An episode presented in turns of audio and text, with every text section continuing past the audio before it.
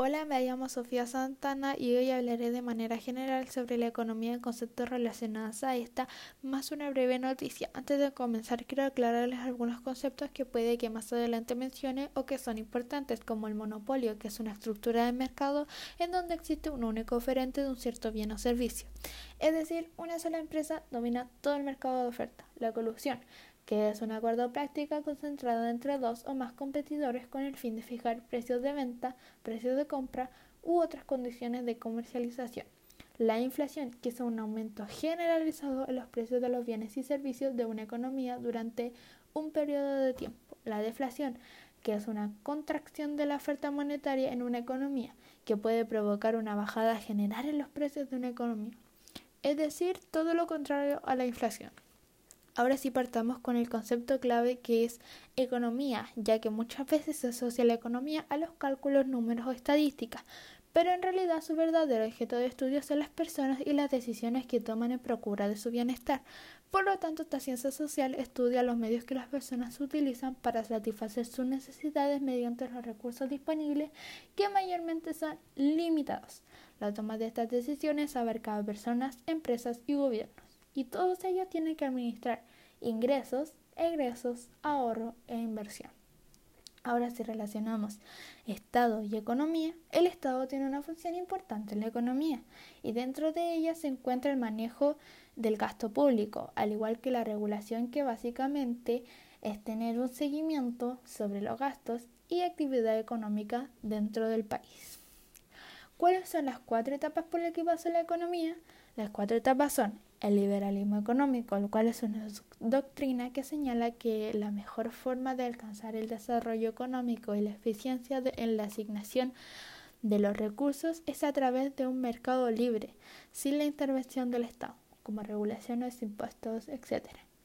El marxismo eh, es el conjunto de doctrinas derivadas de la obra de Karl Marx, filósofo y periodista alemán, y de su compañero Engels que le ayudó en muchos de los avances de sus teorías.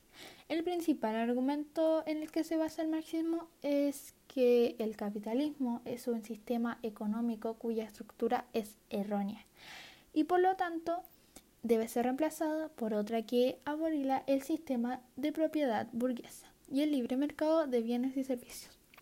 El keynesianismo, que se basa en el intervencionismo del Estado defendiendo a la política económica como la mejor herramienta para salir de una crisis económica. ¿Qué les parece? Y el neoliberalismo, que es el que actualmente está en Chile, eh, es una corriente de pensamiento económico y político que surge en el siglo XX. Se basa en la defensa de un sistema capitalista. Dicha corriente trata de resurgir las ideas del liberalismo clásico. Ahora sí, para finalizar, una breve noticia, eh, la cual cuenta el golpe a los bolsillos. En septiembre se registró una variación de 0,6%, la mayor alza en ocho meses.